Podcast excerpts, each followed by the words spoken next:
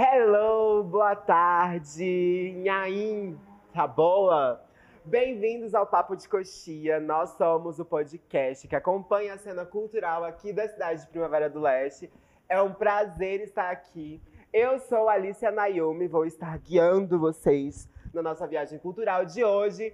E o programa poderia muito bem estar falando de mim, mas não é sobre mim, ok? Hoje nós recebemos um convidado maravilhoso, um amigo muito querido e especial. Então recebam todos Iago Gonçalves. Olá! Olá, Alice, muito obrigado. Sucesso, primeiramente, ao podcast. Sucesso a todos que estão envolvidos nesse projeto, que acompanham a cena cultural do estado de Mato Grosso e que isso vai se tornar mundial, queria sucesso. De verdade, gente, muito obrigado pelo convite e é sempre um prazer estar aqui na sua presença e estar aqui, gente, falando um pouco mais sobre cultura.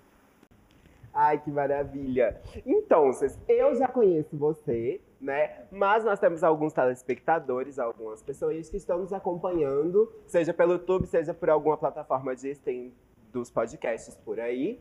É, então se apresente, por favor, diga quem você é, o que, é que você faz da vida. E aí? Bom, gente, como a Alice disse, meu nome é Iago Gonçalves. Sou produtor cultural, ator, diretor, dramaturgo, cenógrafo, é, hoje empresário.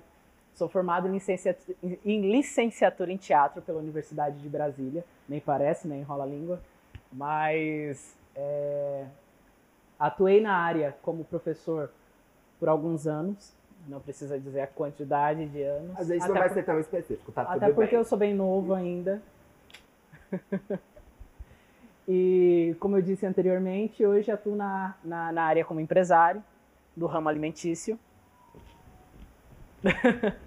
e estou super feliz de estar aqui contribuindo para esse segundo podcast junto com você. Isso aí, nosso segundo episódio. E aproveitando que você falou, então, que trabalha como produtor e tudo mais, então vamos começar falando como que foi o seu início na cena cultural, como que você começou os seus trabalhos, como que foi esse desenvolvimento dessas pesquisas aí que aconteceram. Então, parece engraçado, mas não é. Presta atenção. Tudo começou quando eu estudava numa escola aqui do município, de Primavera do Leste. E uma amiga chegou em mim para poder dizer: Iago, vamos fazer teatro? E eu disse: Ah, que teatro que nada. Queria gostar disso, não. Nunca gostei, gente, de, de, de, futebol, de esportes. Na verdade, eu sempre fugia das educações físicas. Não fugia, tá? Não, não, não vão para esse lado. Mas fugia, tipo, não gostava de fazer. E me convidaram para poder fazer teatro e eu simplesmente falei, ah, não, né, gente, não, não topo isso aí. E mesmo assim ainda insistiram falando, olha, não, vai lá. Você vai numa aula e se você não gostar, você não precisa voltar. Aí eu falei, tá, gente, tá bom. Na minha cabeça tava, tava assim, né? Tá, tá bom. Verbalizei para ela. Mas na cabeça, na real, tava, pô, não acredito nisso. Ah, mas fulano vai, ciclano vai tá bom, vou pensar. Fui para casa, saí daquele dia da aula, fui para casa. Chegando lá, eu simplesmente falei, pô, vou. Vou. E fui. Cheguei lá, fui sozinho. Minhas amigas que me convidaram não foram. Ninguém foi. Amigo, é isso, né? Deixa, joga a gente na reta e some. Eu amo. Ou na curva, ou na escura, ou na cega. Empurra e vai. Você preferir falar, porque... É sério. Mas, assim, cheguei na aula no dia. Foi engraçado, porque eu fui na esperança de encontrar essas minhas amigas lá. E não estavam. Aí conheci a Edilene. E ela falou: Ah, você é amigo da Ingrid, não sei o que e tal. Falei: Sou, vim, vim ver um dia de aula. Naquele dia não tinha ido muitas pessoas também na, na aula dela, acho que deveria ter umas quatro pessoas comigo, cinco. E ela, a Ingrid me dizia, ah, a turma é grande, é super legal, não sei o que, vai ser divertido. Eu falei, tá bom. Fui. Não deu em outra. Gostei. Olha só, Gostei. quem diria? Depois disso, no segundo ensaio, na segunda aula, aí as meninas já foram, não me abandonaram. Pelo menos são amigas de estarem ali. Não foram no primeiro dia, me deixaram sozinho, mas. Não aconteceu uma segunda vez, a gente não aconteceu. Ou aconteceu. Não. Foram melhor algumas não. na segunda aula. Foram algumas na segunda É, aula. não foram A todas. gente não vai comprometer nomes. Isso. E a partir daí eu simplesmente me apaixonei por essa arte, que é fazer teatro, que é estar em contato com a cultura, com artes visuais, artes dramáticas, artes das cenas em geral. Ai, que maravilha! E aproveitando, seguindo nesse, nesse mesmo caminho, a gente faz parte do mesmo grupo de teatro atualmente, que é o Teatro Face Jovem, para quem não conhece, aproveita e segue nas redes sociais aí. É, e você atuou durante muito tempo como produtor do grupo, né? Ficou ali à frente. Ai, muito tempo. Gente, é jovem, mas eu vou falar muito tempo, tá? Porque aqui, infelizmente, a gente. come- Infelizmente, não. Felizmente, aqui a gente tem essa característica de começar um pouco mais cedo a desenvolver as nossas expertises. E aí, tomar a frente desse lance da produção foi algo que você foi desenvolvendo também junto com o tempo, né? Isso, na verdade, eu sempre gostei dessa, dessa área de produzir, dessa área de estar em contato, em telefone, em ligação e tudo mais, e, e gerenciar. Tanto que hoje eu estou numa posição que me, eh, me favorece nesse sentido. Mas eu sempre tive essa vontade e esse anseio muito grande de estar diante disso, né? Então não foi algo que chegaram em mim e falou, Iago, você vai fazer isso. Não, acho que isso foi, eh, Foi natural. surgindo naturalmente com, com o passar dos anos, com o passar da, da aprendizagem que eu fui tendo eh, fazendo teatro. E dentro disso, você enfrentou alguma dificuldade? A gente estava falando sobre ser jovem, e às vezes a gente enfrenta algumas barras porque as pessoas, em um determinado momento, não levam a gente a sério, né? Tipo, ai, é jovem, tá, mas cadê o adulto responsável pelo grupo? E aí, você era adulto responsável pelo grupo. E em alguns momentos as pessoas tinham um pouco de dificuldade de acompanhar isso. Então rolou esse lance de fazer as pessoas entenderem que mesmo sendo um jovem desenvolvendo um trabalho, era um jovem desenvolvendo um trabalho de qualidade, assumindo realmente uma postura mais séria, fazendo as coisas caminharem, se moverem? Olha, a gente sempre tentava fazer tudo com extrema qualidade. Mas assim, estar diante de pessoas é muito complicado. Na verdade, não só no, no- no meio artístico, mas em todo meio. Né? Trabalhar com gente, estar em contato com pessoas sempre é muito complicado. Então, claro, sempre tem os perrengues que a gente vai passando, sempre tem as coisas que a gente vai vivenciando para que nós podemos nos potencializar e crescer ainda mais.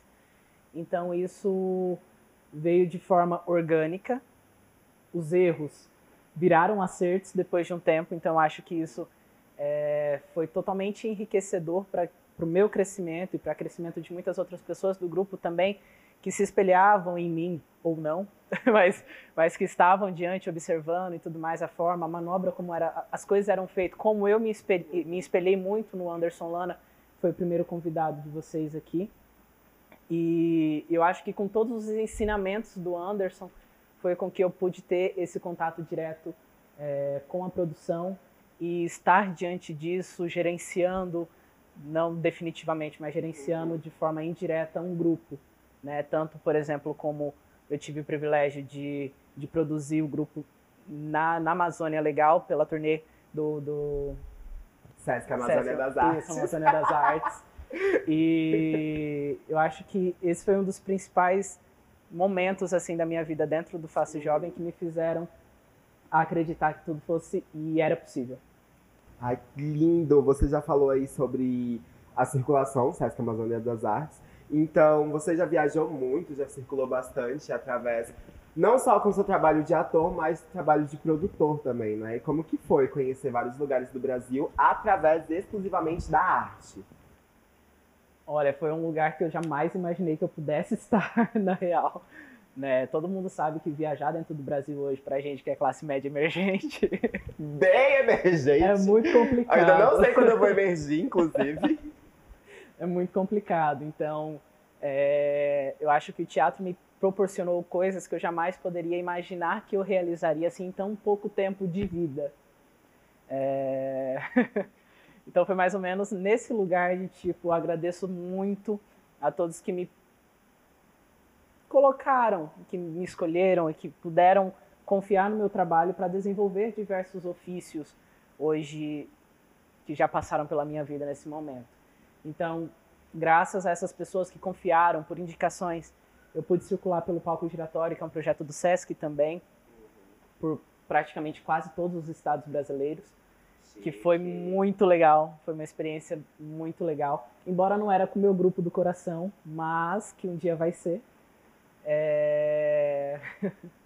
e foi com um grupo assim no qual eu aprendi muito, tanto na arte cenográfica quanto direção, e que eu tive oportunidade de estar em cena também por acontecimento trágico, mas que foram momentos assim incríveis na minha vida. É, então eu tive três apresentações com esse grupo em três estados, se não me engano foi o Rio de Janeiro, São Paulo e Brasília. Eu acho, não me recordo muito bem quais foram as cidades, mas a única que eu, me recordo muito bem foi o Rio de Janeiro. okay. eu me recordo muito bem. E ai, gente, falar sobre isso é muito legal porque a gente vai crescendo e vai observando tudo que a gente vem produzindo, que a gente vem fazendo e o quanto é enriquecedor toda a arte que a gente produz. Sim, e dentro disso, não só os festivais que acontecem do lado de fora do nosso estado, do lado de fora da cidade, a gente também tem o Velha Joana, que acontece aqui em Primavera do Leste. Esse ano a gente vai para a 16, tá certo? A 16 edição, confirma? 15, 15, 16, gente. Acompanha aí a programação, que uma hora sai e vocês vão confirmar. Não confiem em mim. Sempre no mês de novembro. É, e aí acontece Velha Joana aqui na cidade de Primavera do Leste. E você também já participou atuando, produzindo, dirigindo em diversas funções. E como que é? Muito. É interessante também perceber essas diferenças de como acontece a cena, é, os festivais, essas organizações em grandes lugares e em pequenos espaços, igual a gente faz aqui na cidade, né? Olha, a gente tá diante de um, de um festival muito grande, a gente nunca imagina quão corrido é. Então, assim, produzir o Festival Velha Joana, estar junto na produção, ser professor, ser ator muitas vezes, é louco. É babado. É louco, real. Porque a gente não. Ah, a gente se desdobra em 10, 15, 20, 30, 60, talvez 80. Depende do dia. Depende do dia, justamente. Depende da programação.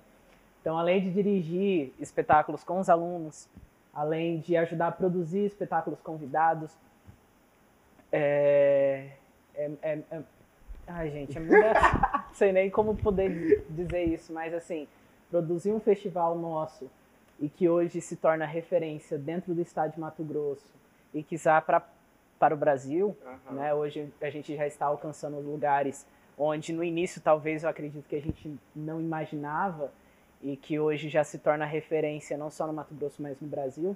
É, é muito legal poder falar sobre o Festival Velha Joana e estar diante de um dos maiores do estado e de visibilidade assim dentro do estado e fora também, onde vários grupos de fora também se inscrevem, também é, querem estar participando, querem estar presentes pela fama que o festival vem se tornando. Isso graças à raça, à garra e todas as coisas de todos os envolvidos, né, para que fazer para que fizesse com que o, o festival Velha Joana pudesse se tornar o que ele é hoje e que vem se tornando também. Sim, é um festival lindíssimo. E perceber como todas essas coisas acontecem no interior do Mato Grosso.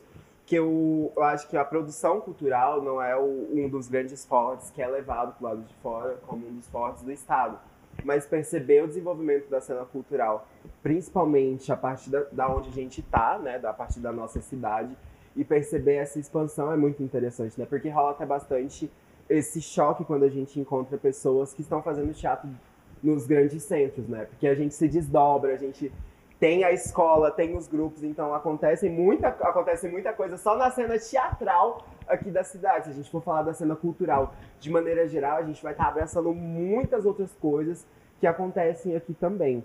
Isso né? é arte descentralizadora, na real, né? Exato. É, que exato. não é só eixo Rio-São Paulo que produz coisas boas os interiores, não só também capital, mas o interior também produz muita coisa boa, de qualidade e que possivelmente pode ser muito melhor, não estou dizendo que é, mas que pode ser, ser muito melhor do que produções grandiosas, por exemplo, é, do eixo Rio-São Paulo.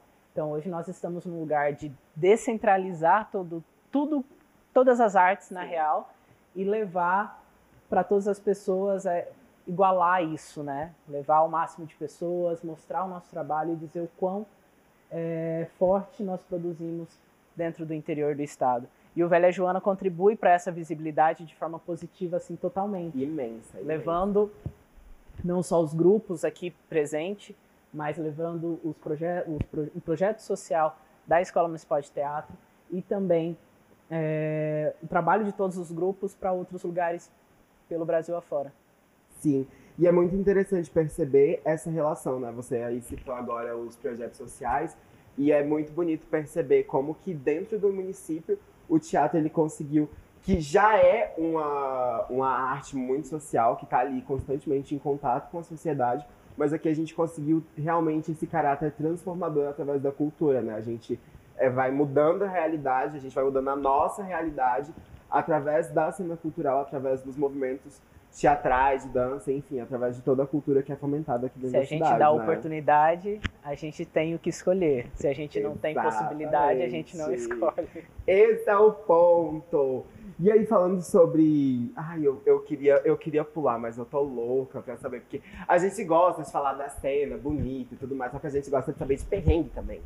E aí, aproveitando que a gente estava falando de Velha Joana, não existe nada melhor para ter um perrengue na nossa vida do que um festival né? Quem já atuou sabe, quem já produziu sabe, quem tá ali sabe que o babado é bastante. E assim, teve alguma vez, tipo, um, um perrengue assim que você passou no Velha Joana? Vamos, você específica no Velha Joana, depois a gente expande, porque barraco sempre dá bastante assunto. Olha, agora sim, me pressionando. Não tô pressionando, a faca é de mentira. Tá bom. Não consigo lembrar de algo muito Tipo, ai, deu erro, a gente tinha que mandar o pessoal pra ir jantar, eles estavam lá afinando a luz. Ai, Não gente, sei. esse tipo de erro acontece todo ano. Mas assim, algo. Ah, sei lá, eu acho que o maior perrengue na minha vida inicial, assim, uhum. quando eu iniciei nisso tudo, foi uma coisa que até não comentei no início, mas quando eu fui lá para aquela aula de teatro que eu não queria ir, que eu fui pro centro cultural, porque aqui a gente é multiuso, a gente faz de tudo um pouco. Isso é bom porque a gente vai aprendendo diversas áreas dentro do universo artístico. Sim. E eu fui para o Centro Cultural num domingo fazer teatro, encontrei o Anderson, atual secretário de Cultura, e como primeiro convidado Tranquilo. também. Tranquilo. E eu estava lá ajudando num domingo, ele chegou em mim e falou: Olha, vai para sua casa. eu falei: Por quê? Eu lembro até hoje, estava passando um jogo na televisão, eles estavam assistindo o jogo, que era São Paulo e Corinthians. Eu sou corintiano, o Anderson é São Paulino. E aí ele até me perguntou, ah, que time você torce? Eu falei, Corinthians. Ele falou mal do Corinthians assim, eu falei, ah, sai pra lá. E eu não assisto futebol. e... E aí depois disso ele falou, vai pra casa, olha que depois que você gostar disso aqui, você não vai parar mais. Aí eu falei, ai gente, pelo amor de Deus, eu tô fazendo, pra mim não era tipo algo vai ser algo para minha vida inteira. Para mim era um hobby que eu acabei gostando por acaso. Esse foi o perrengue que você gostou? Foi um perrengue gostoso. e depois disso eu não parei mais. Agora em festivais, Alice. Fora do Caramba. Joana também, a gente ah, pode. Ah, já rolou vários. Vamos, vamos pensar aqui, por exemplo, na Amazônia das Artes, quando a gente estava circulando, de briga integrantes do grupo, e eu estando, eu estando produzindo. Cara, é, é surreal, assim. E aí, como é que você faz? O que, é que você faz? Você, né? É muito difícil, assim. Já é difícil você cuidar de, de, de, uma produção que precisa de quatro, cinco portas. E precisa ser produzida no lugar. E ainda ter que lidar com problemas de, de elenco dando. ruim é ruim. Mas olha, isso foi um, um perrengue assim que, que só vivendo para vocês conseguirem imaginar o que de fato é produzir e gerir um grupo de teatro viajando pelo Brasil. Ah, eu acho maravilhoso. Na verdade, quando fala de Amazônia das Artes, a primeira experiência traumática que eu, que eu lembro é a gente tentando despachar o cenário dando errado. Ali que começou o meu primeiro trauma. Falou, ah, gente, o cenário não vai, pra que, que eu vou, né? Vou ficar aqui sentada. Tô tranquila, tá tudo bem. Ah, e outro perrengue enorme que não dá pra deixar é a gente chegar numa cidade, numa capital, onde a gente para você que faz cultura também, para você que faz teatro, todo mundo sabe que é tudo pregresso. A gente precisa mandar tudo antes, antes mesmo para que quando nós chegamos pudesse estar tudo certo. Só chegar, montar. Porém, chegamos babado. numa determinada cidade do Brasil, do Brasil. Desse lugar maravilhoso. Isso. Onde a gente chegou com todo o checklist de compra do material, de tudo que a gente precisava e chegamos lá, era outro material. Detalhe, Geralmente a gente chega num dia, produz, apresenta. Isso quando a gente tem tempo, a gente chega num dia, tem tempo para descansar, apresenta no dia seguinte e vai embora. Sim, na teoria. Nem sempre isso acontece. Na teoria. Então a gente tinha pouquíssimo tempo para sanar toda, todo o problema que tinha acontecido ali. E aí vai a gente tentar explicar o que, que aconteceu, porque nem eu estava entendendo o que tinha acontecido. Sendo que eu mandei marca, mandei tamanhos, tudo muito certo para que nada pudesse sair fora do controle, mesmo assim ainda aconteceu. Mas fomos lá, o pessoal da, da cenografia, junto comigo, a gente foi, conseguiu resolver o problema com o próprio problema. A gente tentou solucionar comprando outros materiais, mas é, foi perrengue igual. E não deu certo. Não deu muito certo, mas aconteceu. O que tinha que acontecer, aconteceu. Rolou e foi bonito, rolou, gente. Né? Foi lá que a gente tirou até um apelido super carinhoso pro Tyron, né? O nosso colega, que é o Pichichita. Maravilhoso. Foi muito legal. E que a gente aprendeu várias coisas, vários dialetos, assim, muito legais também, como barroca, enfim. pra mim foi super novidade. e, e essa é uma das coisas divertidas, né? Porque principalmente dependendo da, não só da temática que a gente trabalha, que a gente aborda dentro do, dos nossos trabalhos, é, esse contato com pessoas diferentes também trazem um aumento muito grande para o que a gente desenvolve, né? Porque é muito legal perceber outras realidades, perceber outras pessoas e até essas diferenças linguísticas, essas adaptações, porque às vezes, querendo ou não, a gente trabalha é, algumas coisas de regionalidade dentro do que a gente desenvolve, mas é muito divertido e é muito bom ter contato com outros lugares do país e ver também como essas coisas interferem na forma de fazer teatro, por exemplo, né? Totalmente, né? Viajar por vários cantos do país é enriquecedor é muito enriquecedor, porque você está em contato com novas culturas, com novas formas de fazer teatro, com novas formas de fazer arte num contexto geral, Sim. em que a gente sonhava ou não sonhava em estar presente. Então isso para criação de personagem, isso para amadurecimento pessoal, para crescimento individual, é algo que vem fortalecendo e ajuda é, a enriquecer ainda mais os, os nossos trabalhos, né? Sim. Hoje, por conta dessas circulações tudo, eu conheço, sei lá, acho que só tem três estados brasileiros que eu nunca estive presente.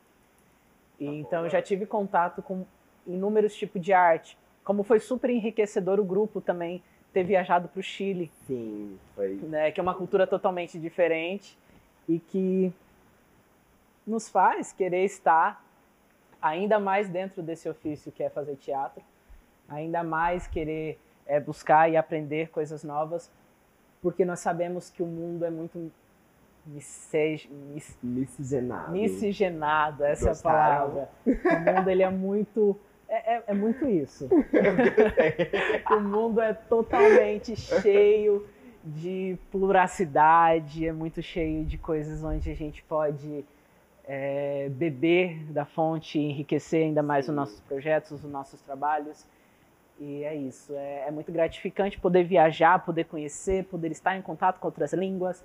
E, se Deus quiser, vem aí uma turnê internacional. Ai, por favor. que é aquela coisa, né, do, do movimento. A gente está em movimento, está gerando mais movimento. O movimento gera vida, gera energia. E aí você falou sobre construção de personagem. Teve alguma construção de personagem que foi, assim, complicada? Ou você teve algum trabalho muito específico para conseguir o resultado que você queria, o resultado que a direção queria? Teve alguma coisa? Nossa, algo assim? Alice. Olha, eu tenho, na verdade, até alguns perrengues em relação à construção de personagem. Porque diante de um projeto que nós desenvolvemos chamado A Canção da Revoada, onde nós éramos pássaros cunhãs, uhum. é, tupã e inúmeras outras coisas, é, eu fazia um tuiuiu, que olha, e assim, eu não tinha muito conhecimento sobre teatro, então para mim era tudo muito novidade, eu não sabia, não, não sabia, Foi no gente. começo da carreira, Isso, foi no começo do grupo. Eu não sabia como construir uma personagem que o meu diretor gostasse. Então assim, eu trazia diversas propostas, né? às vezes superficiais, mas trazia diversas propostas. E não era aquilo. Não era, eu acho que eu acho que eu também sabia que não era, não era. Né? Eu acho que eu sabia que não era aquilo, mas assim, a gente arrisca, né? Acho que a gente tenta o acertar para em algum momento, talvez errando, a gente acertar. Porque... Uma hora a gente chega, não sabe aonde, mas a gente, a gente chega. chega. E eu acho que um dos personagens que eu mais tive dificuldade assim de construção e de pensamento para poder construir, trazer coisas, não só do Iago para a personagem, sim. mas sim beber de referências de um pássaro e para fazer com que ele pudesse acontecer, foi o Tuyuyu, onde no final eu acabei utilizando pernas de pau para poder fazer. Um personagem que para mim era super dificultoso, assim, porque eu não sabia andar em perna de pau, eu não tinha esse domínio de estar com arte circense, mas eu tinha vontade de fazer. Eu acho que a vontade nos leva a qualquer lugar. A vontade move montanhas, é isso. Isso. É sobre. E eu acho que Tuyu, assim, foi um, do, um, dos personagens que eu mais tive dificuldade, mas foi um dos personagens que eu mais me, é, me sinto orgulhoso de ter feito também. Ai, que lindo. E dentro dessa trajetória, além do, do Tuyu, tem algum espetáculo específico que você acha que foi muito marcante? é, no decorrer desses anos? Tem alguma coisa assim muito específica?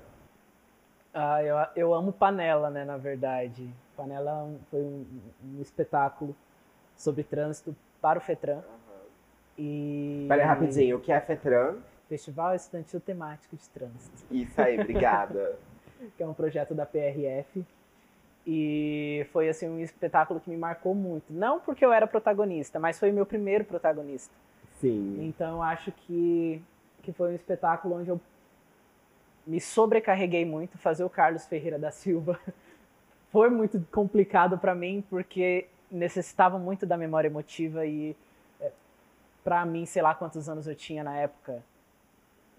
14, 15, não sei. Foi ontem, gente. E no truque, no truque. Talvez. E foi muito complicado porque é, é uma responsabilidade muito grande você levar a cena. E assim, eu não saía de cena em nenhum momento. Então, Panela para mim foi um espetáculo que me marcou muito no sentido de coragem, de, é, de aprendizado e de, ah, de conquistas também. Eu acho que foi um espetáculo onde eu pude crescer muito quanto ator e foi ali que eu pude de fato me apaixonar por todo esse universo, assim, de fato mesmo, uhum. sabe? Que eu pude dizer, olha, eu acho que eu tô gostando de atuar.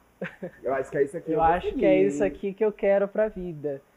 E acho que foi a partir daí que me, me motivou muito, assim. Ah, que legal. E, e dentro disso tem alguma área específica? Eu sei que tem essa característica da gente trabalhar com várias coisas, aprender várias áreas diferentes, mas tem alguma coisa específica que você gostou de falar? E se fosse para trabalhar, trabalharia só com isso dentro da cena cultural? Atuar. Atuar. Se eu pudesse só atuar e não fazer mais nada, para mim seria sensacional. Mas eu gosto muito de produzir. Eu gosto muito de produzir, eu gosto muito, gosto muito de escrever. É... A dramaturgia também me prende muito. Hoje eu estou menos presente nessa área, então eu não. Muito obrigado, Tairo. É... Não, tranquilo. Hoje eu estou menos presente nessa área, mas escrever roteiro, tanto para cinema quanto para teatro é, é algo que me encantava muito. Mas eu acho que atuar ainda é minha grande paixão, assim. E produzir. Eu gosto muito de produzir, mas depende de quem eu estou produzindo, é uma brincadeira. é uma brincadeira. É, é, babado, é babado, babado é bastante. Depois de algumas experiências a gente vai se traumatizando. A gente, a gente vai se traumatizando. Não, brincadeira, mas é. Mas é produzir é algo muito complicado, é muito complexo dependendo do que você está produzindo, você tem que se desdobrar a atenção. Então acho que. Mas eu gostaria também de estar em produção. Então seria mas... atuar e produzir?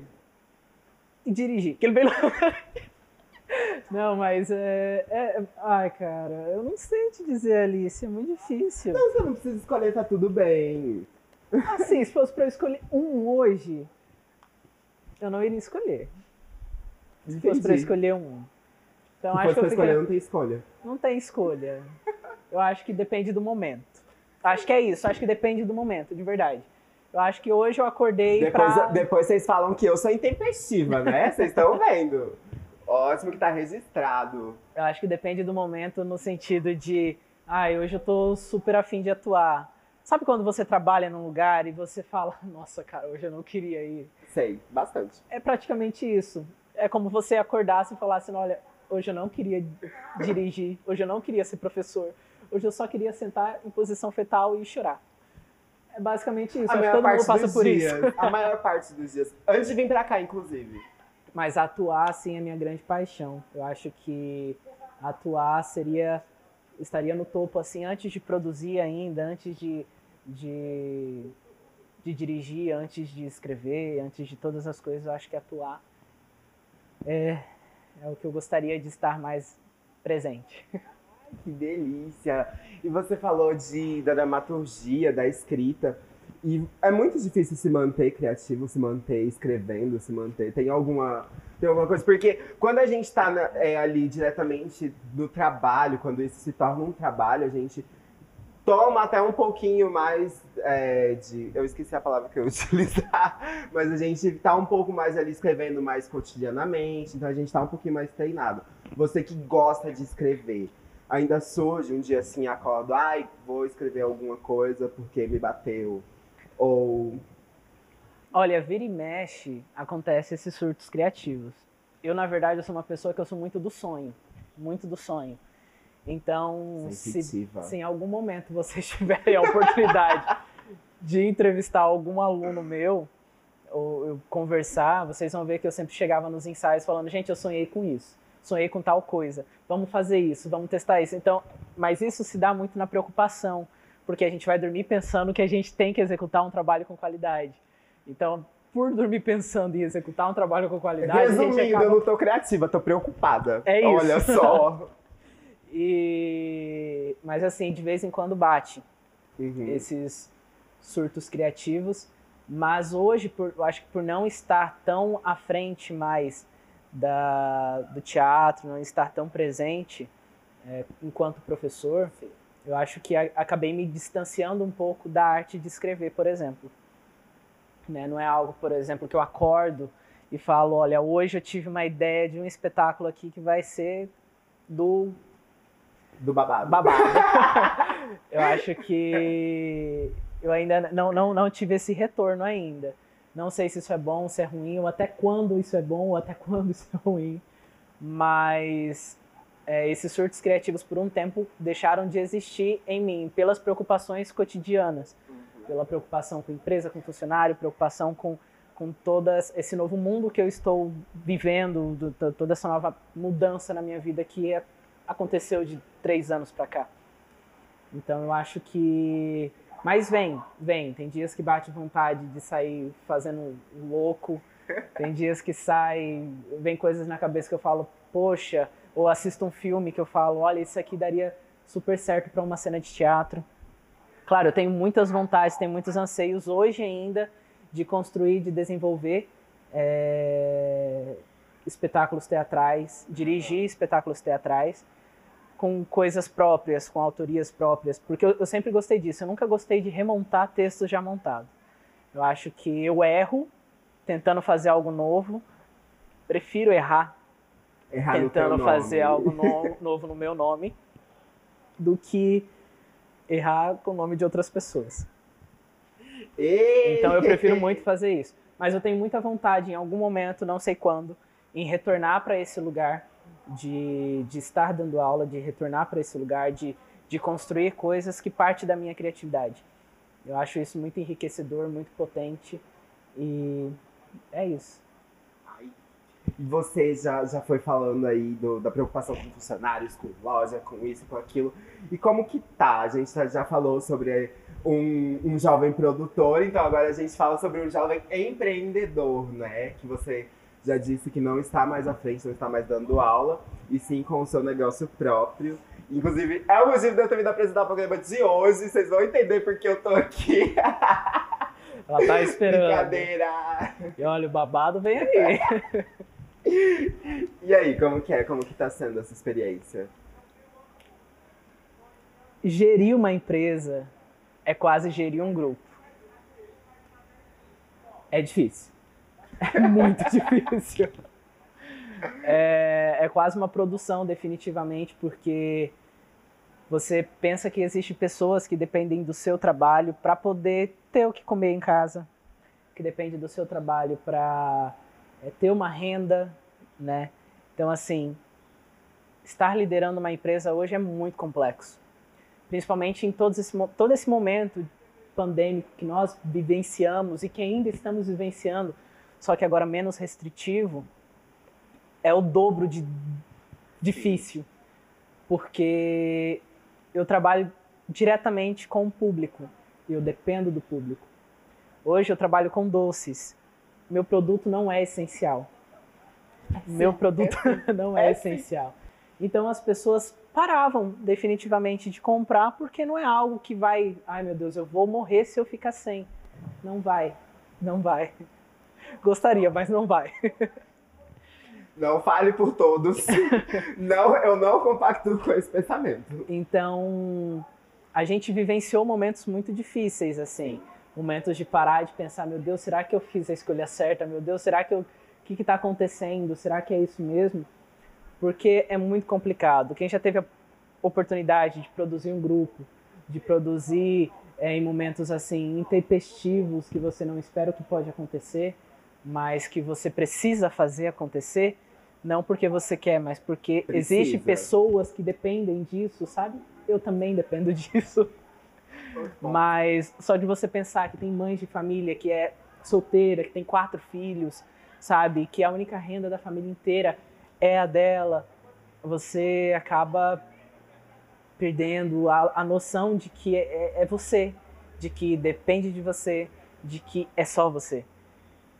Então, assim, nesse ano foi extremamente complicado, mas que é animador agora, em 2022, onde tudo está retornando, a gente vai começando a ver que as coisas estão voltando, caindo a obrigatoriedade da, da utilização de, de máscara, né, sendo facultativo.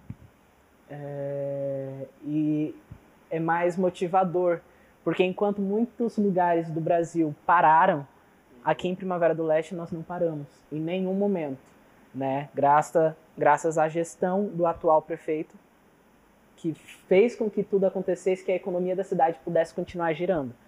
Então, assim, é um desafio muito grande estar empresário.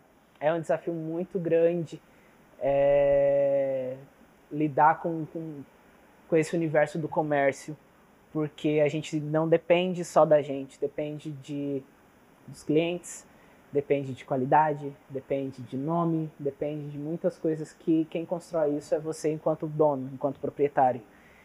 E que ninguém mais além de você. Claro, os amigos contribuem compartilhando, ajudando, e isso faz com que a visibilidade aumenta muito.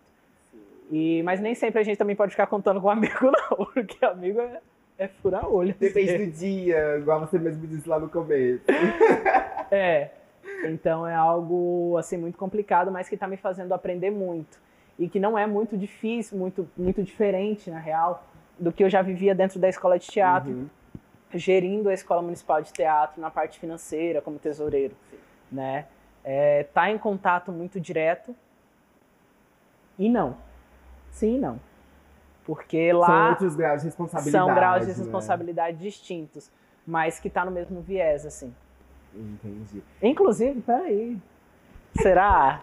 Ai, para! Gente, ó, pra quem eu vou aproveitar. O programa não é sobre mim, mas dando um spoiler, eu sou a louca dos doces. Então, só por isso que eu vim entrevistar o Iago, tá, Eu gente? vim na esperança de que aqui tivesse uma vodka com energético e me colocaram água, gente. Eu tô quase a Maiara e Maraísa no outro podcast. É nos programas seguintes, os primeiros vão ser com água pra gente ir quebrando o gelo.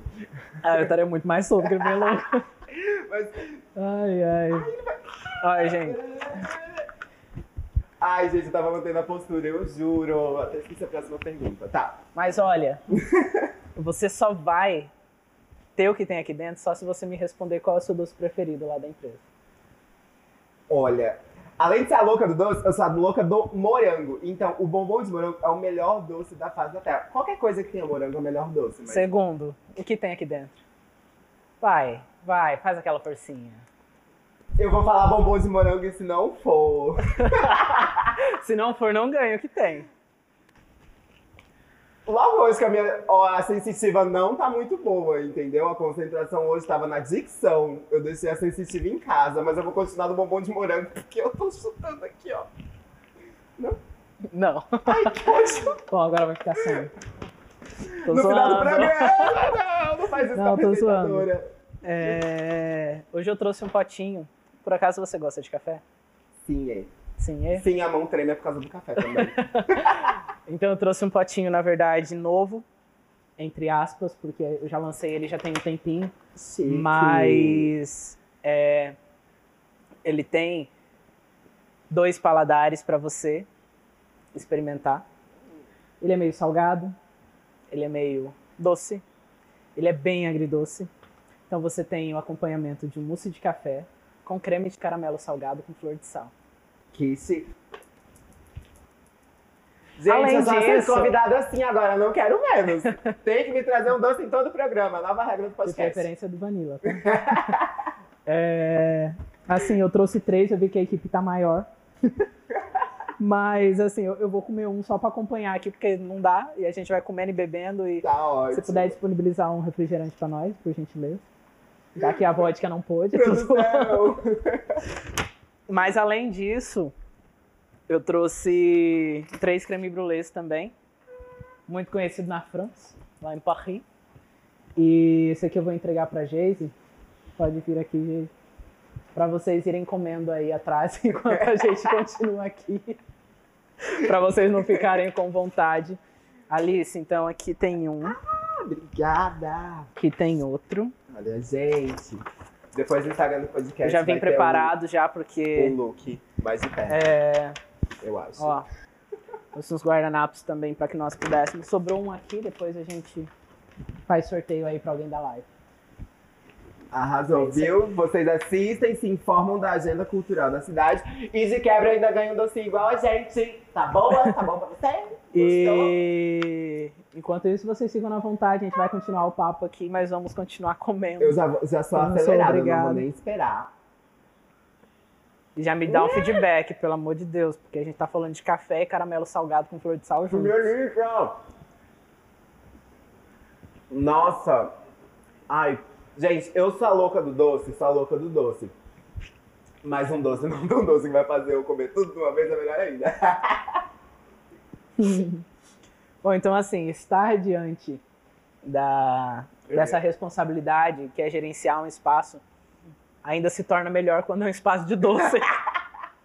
e você pode comer e experimentar os seus doces. Eu particularmente gosto muito. E é pra- você já trouxe um lançamento e eu já ia perguntar exatamente disso, como que estão sendo essas estratégias, porque agora é realmente esse momento de estar se reinventando a todo momento, né? Até porque com o grande avanço na mídia, sempre tem coisa nova surgindo, né? O público sempre está em contato com algo novo, o público sempre tem alguma novidade, sempre tem algo maior e mais grandioso ou afins chegando por aí. E você enfrenta isso também? Você tem esse, esse rolê de ter que ficar, olha, vamos lá correr atrás, vamos mudar, vamos fazer, vamos acontecer? Todo dia. todo dia. Todo dia quando eu acordo, eu preciso construir, criar coisas novas. Porque, como você disse, muitas coisas vão surgindo com o tempo. E isso nos faz ter que buscar coisas novas, de trazer coisas novas para sempre renovando. Imagina você, por exemplo, chegar numa empresa onde você frequência com- frequenta com frequência e toda vez que você vai é sempre os mesmos produtos, nunca tem novidade, fica naquela mesmice de sempre. É ruim, né?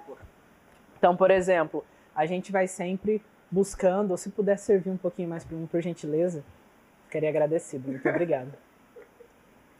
Então, a gente cria coisas novas todo dia. Todo dia eu faço testes. E como os testes. Óbvio. A melhor parte. É porque eu não vou vender uma coisa que eu não experimentei, né, gente? Eu não vou vender uma Faz coisa sem saber se é sentido. bom. Vai que eu, eu faço, não fica bom, vendo pra pessoa, você tá doido? Ah, precisando de ajuda pra testar. Tô fazendo nada, né? Tá parada, né? Aqui, só fazendo entrevista, a gente vai lá. Então eu sempre busco coisas novas. A gente vai muitas vezes se inspirando em coisas já existentes, construindo nossa Natural. própria forma de fazer, porque na verdade nada se copia, ou tudo se copia, vai a mudança. Tudo se recria, Tudo gente. se é questão de ponto de vista. A gente vai nisso. Isso.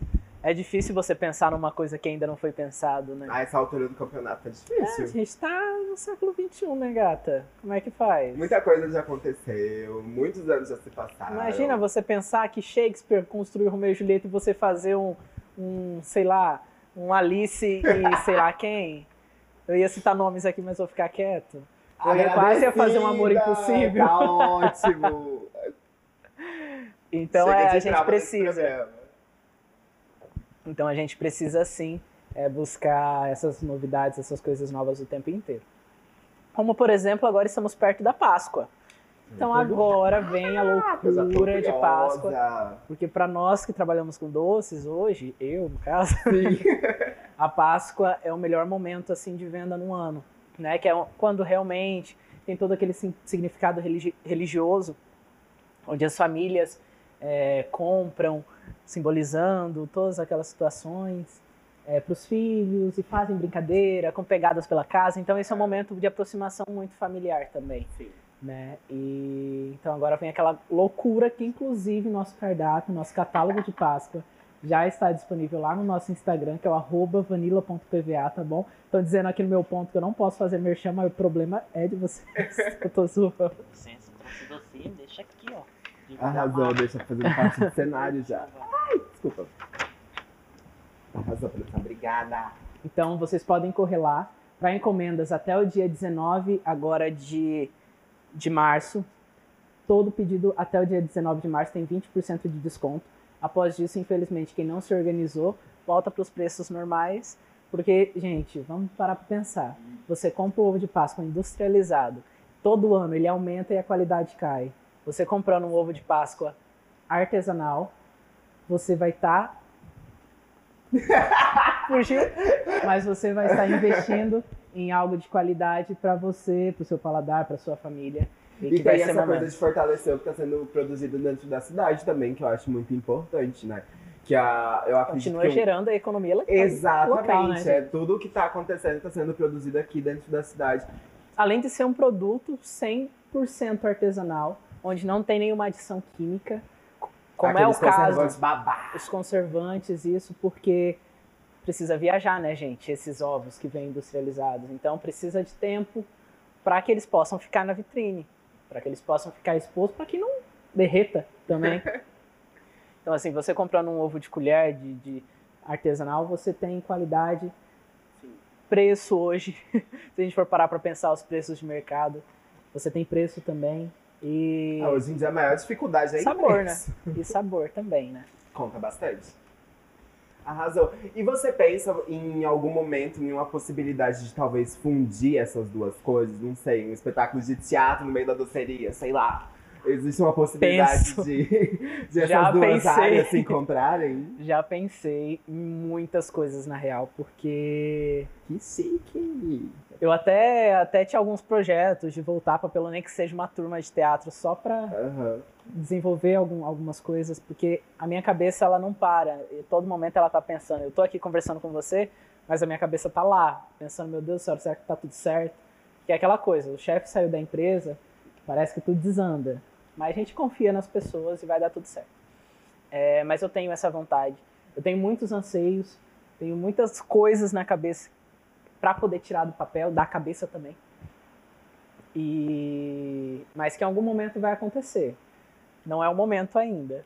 Em algum momento acontece, mas isso vai acontecer com o tempo e quando as coisas estiverem melhor. E a gente tem essa coisa de. de não, eu acho que existe uma linha tênue entre a procrastinação e entre sentir o momento certo também, né? Porque, principalmente dentro desse. do mercado do, do empreendedorismo, do investimento, é tudo um grande risco, né? As coisas podem dar muito certo, as pessoas podem odiar aquele lance do público, né? Ou você agrada o seu público ou você não agrada. Então, São momentos de vacas magras e vacas gordas. A gente nunca sabe quando tá bom, quando tá ruim. A gente tem é, um termômetro onde a gente vai sentindo dia após dia, mês após mês, de movimentação, de faturamento.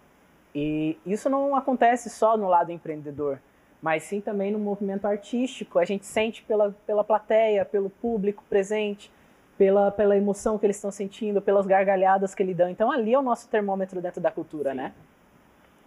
E isso é muito legal, porque em ambas as artes, em ambos os trabalhos, em ambos. Em tudo que a gente vai fazer, a gente tem.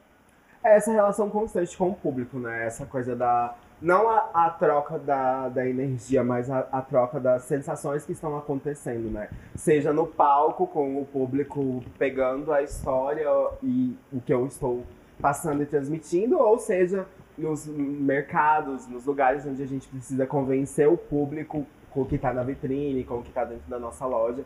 Então, é esse constante contato com o público, né? Uma coisa que eu aprendi muito com a vida, na real, é que a gente conquista primeiro pela aparência. Exato. Então, assim, a gente pensa, você vai montar um espetáculo, se você não conquista o seu público imediatamente com o seu cenário, com a, o seu figurino, você já perde um ponto com o seu público. Exato. Entende? Então, no, na, na, na minha empresa, no caso, por exemplo, a gente tem muito cuidado em relação à aparência do que é proposto ao cliente, porque muitos clientes chegam sem imaginar o que quer comprar, mas simplesmente por olhar por determinado produto e falar, nossa, esse aqui tá muito bonito, deve ser, pode ser ruim, mas se tá bonito, Se a tá pessoa bonito. vai ter a curiosidade de comprar. É a mesma coisa de você pensar, ah, esse aqui é um bolo de pote de mousse de café.